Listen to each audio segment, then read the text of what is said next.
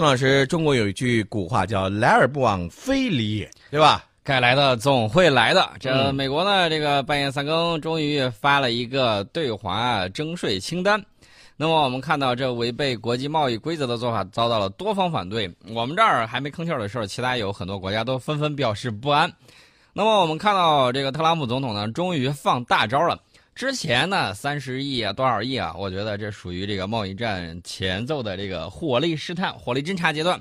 那么到昨天的时候，美国当地时间四月三号下午，美国贸易代表办公室在他网站上发布了所谓的“三零幺”调查，建议加征关税的自中国进口产品的清单。这个清单大概包含了是一千三百个独立关税项目。价值大概是五百亿美金啊，涉及了这个航空航天、信息和通信技术、机器人和机械等行业。那么美方的这个代表呢，建议对清单上中国产品征收额外的百分之二十五的关税。这个建议清单公布之后，将有六十天的公示磋商期。大家一定要注意这个小尾巴啊！公布了之后有六十天的公示磋商期。你看，大国之间啊，即便是堂堂之阵，有的时候他还是要留下一定的这种后手。到期呢，说是要公布对华所谓的“三零幺”调查最终制裁清单。那么我们看到这个清单呢，这个美方的这个观点是，呃，这个清单能够合理反映美国目前经济损害的程度，以应以适用于应对中国的商业行为政策和做法。那么我们这边，商务部新闻发言人第一时间发表谈话，表示中方坚决反对。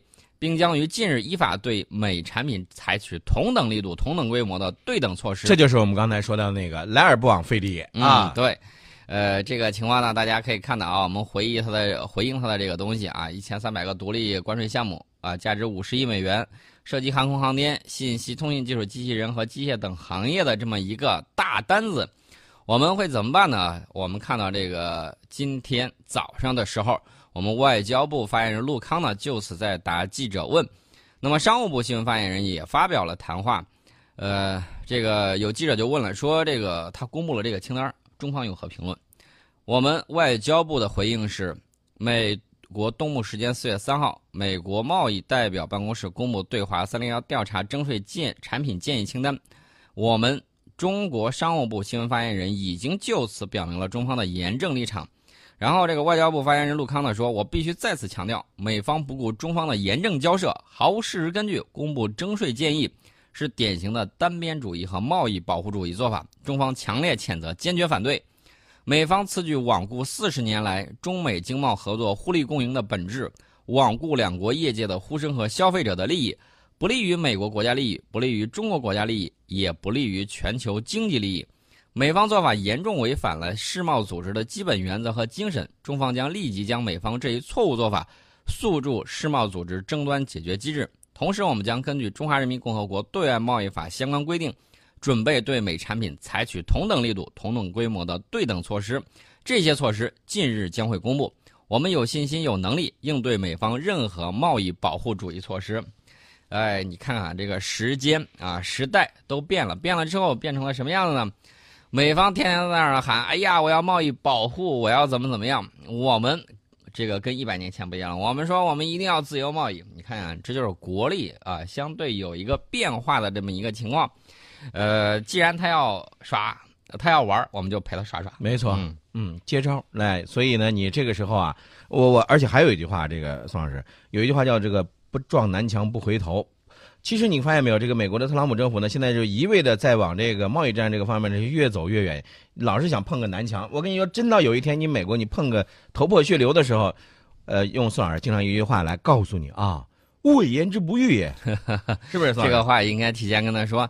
另外一点呢，大家也看到啊，在国际关系顶上，这个符合我们国家利益的，我们就要团结一部分人啊；不符合我们国家利益的，我们就要谴责啊，批评一部分人。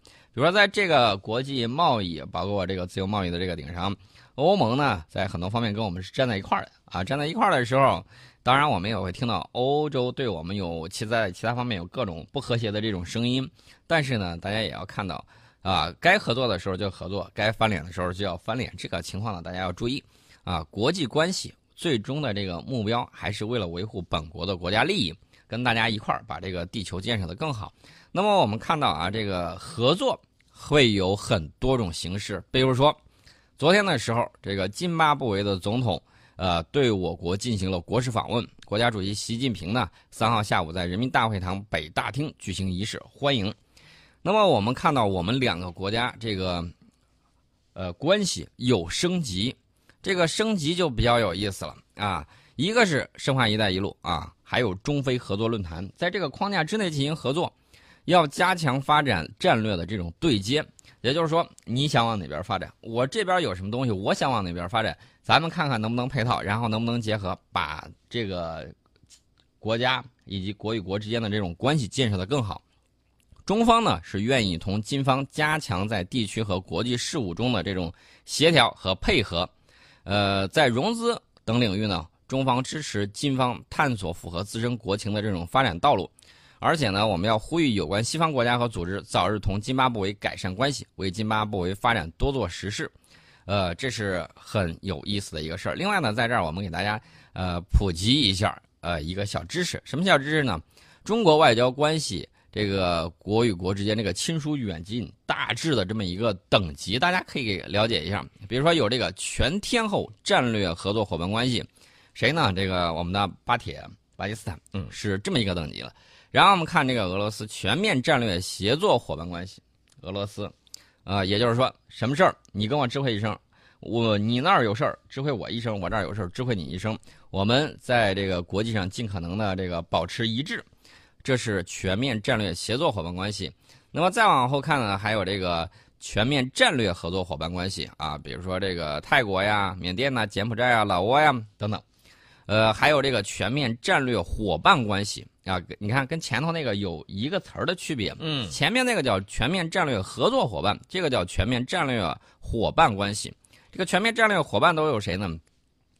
大家可以看看啊，英国、意大利、秘鲁、马来西亚、西班牙、丹麦、南非、葡萄牙啊，印尼、墨西哥，这个阿根廷、委内瑞拉、巴西这些法国，这个都是。然后再往后呢，大家会看到有这个全方位战略伙伴关系啊，战略合作伙伴关系，战略伙伴关系啊，全方位合作伙伴关系，全面合作伙伴关系，友好合作伙伴关系，呃，这个就比较多了。还有最最排到最后的，你知道叫什么？战略互惠关系，战略互惠关系，这个有有人就评论价说这连伙伴都不是。嗯，有一个日本，呃，当然了，还有一个呃，属于无法评定的。叫建设性合作伙伴关系，美国，嗯，这个具体是什么？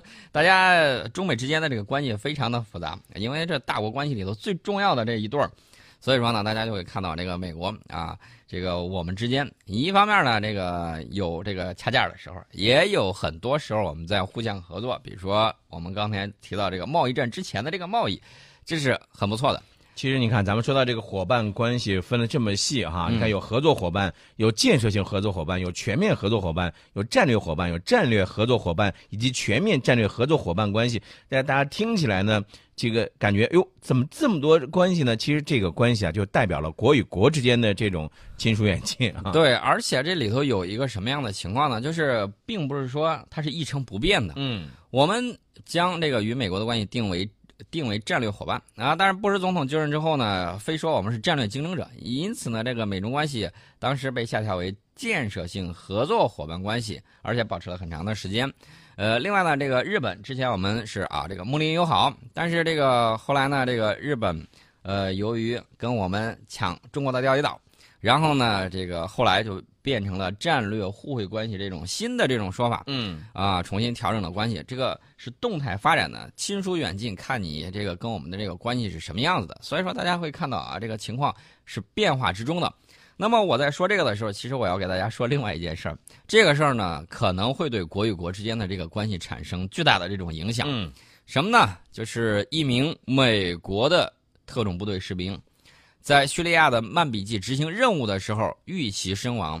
同时，还有一名英军士兵，SAS 特种部队的，嗯，也在袭击事件中身亡。呃，我今天看了一个消息，说是土耳其承认是他干的。土耳其承认是他干的，那没有说这原因吗？还不知道。对呀，对，不是，我就是说这个消息，因为现在他不知道确认是真假啊。但是土耳其为什么这么做呢？这个就不清楚了啊，因为消息来源我觉得还有待于进一步的这个确认，反正一直有这个消息。呃，这个曼笔记这个地方呢，之前是打的是挺挺有意思的。那么我们看到这个美国国防部啊，这个声明说，这个士兵巡逻的时候被一个简易爆炸装置在附近引爆，导致他重伤身亡。呃，炸弹袭击共造成两人死亡，五人受伤。美方呢对此次事件是展开调查，同时美方确认了那个英军士兵在爆炸袭击中死亡。呃，这个部队呢还是很有名的啊，应该是特别侦搜团吧，如果我没有记错的话。呃，那个英国士兵呢是一名中士，来自这个。英国的第三伞降团，啊，这个都是特种部队的一个部分。哎，我就在想，你在那个地方干嘛呢？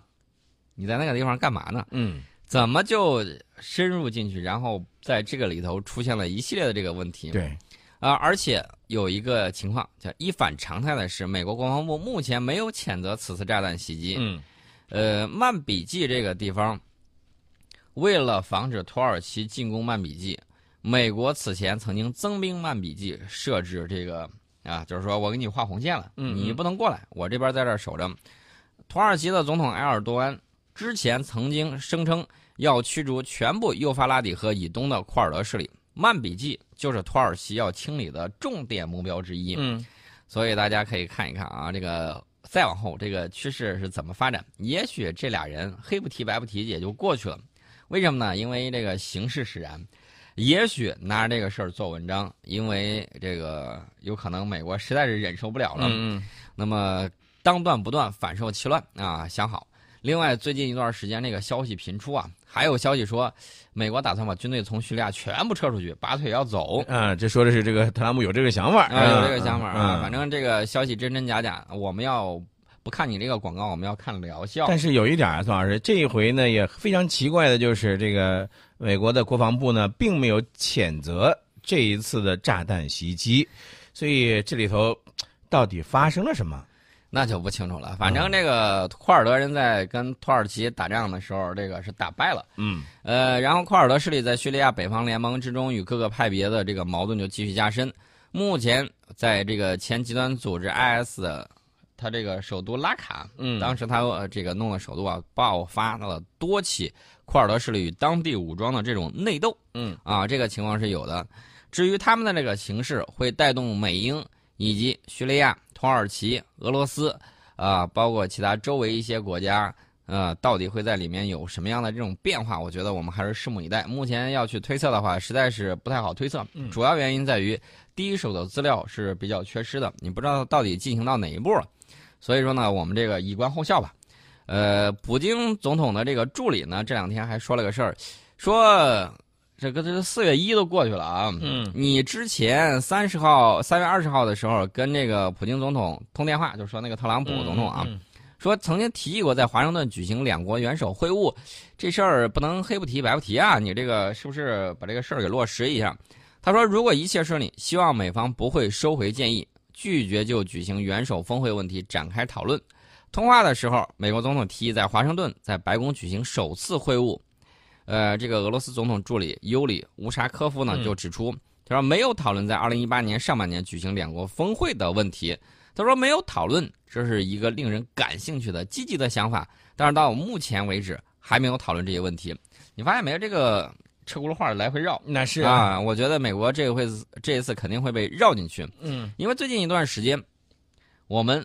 现在都觉得英国应该是有一种可能，为了这个降低脱欧的这个情况啊，还没脱呢，两年多快三年了。对，呃，陈阳老师，当时那瓶酒没给你，你知道原因吧？为什么呢？因为他还没脱。哎，我要看到结果，就是不到黄河心不死啊！对对对，非得要到最后的结果出台了啊！这个该闹脱欧的时候，突然大家这个注意力就被一个前特工中毒案。啊，这个出现了，我想问一下，这个特工叛国，他不就是俄奸吗？啊，这个俄罗斯该怎么做就怎么做啊。另外一点呢，我倒是有一种很深的一种恐惧感啊，什么恐惧呢？飞鸟尽，良弓藏；狡兔死，走狗烹。嗯，这叛逃过去，最后还为这个反俄的事业又贡献了一份力量啊！真是借助人家的这个死谏啊，反而有很多的这种想法。让大家不得不觉得这个里头实在是太有意思了。我再次推荐一下这个《铁血精英》这个部电影啊，大家去看一看。其实你发现没有，这个这回这个俄罗斯的这个前特工的这个事件呢，虽然说好像目前说是这个有呃好转的一个迹象，可能哈，但是这件事情发生之后呢，你看，包括是英国和俄罗斯之间的关系，以及其他西方的那些国家呢，进而发展到这个驱逐外交官等等这一系列的这个升级背后。我不知道宋老师，你有没有感觉总是隐藏着一些什么，或者总隐藏着一些影子？哎，反正这个事儿挺有意思的啊。这个一聊起来，这个间谍大片儿，大家都会觉得，哎呦，这个东西真的是比这个电视剧上演的还要精彩。嗯，啊，大家可以再重温一下《潜伏》啊，看一看，我觉得还是挺好玩的。呃，除了好玩之外，大家一定要注意，这个是高等级的这种智慧的这种较量啊。呃，真的是让人能够学到不少东西。嗯啊，你看宋老师这一对这个事情，我就特别的感兴趣啊。呃，其实刚才我们说到了这个普京助理呢，说希望能够呃讨论一下关于这个普特会啊。其实普特会，我觉得，哎，你说这个特朗普和普京他两个真要谈的话，你觉得能谈到一块儿吗？呃，我觉得谈一谈还是好的嘛，谈一谈还是好的。嗯，谈谈还是好的啊。好，呃，十点二十八分了，我们先进一下半点报时广告。广告之后呢，会接着回来和大家来聊。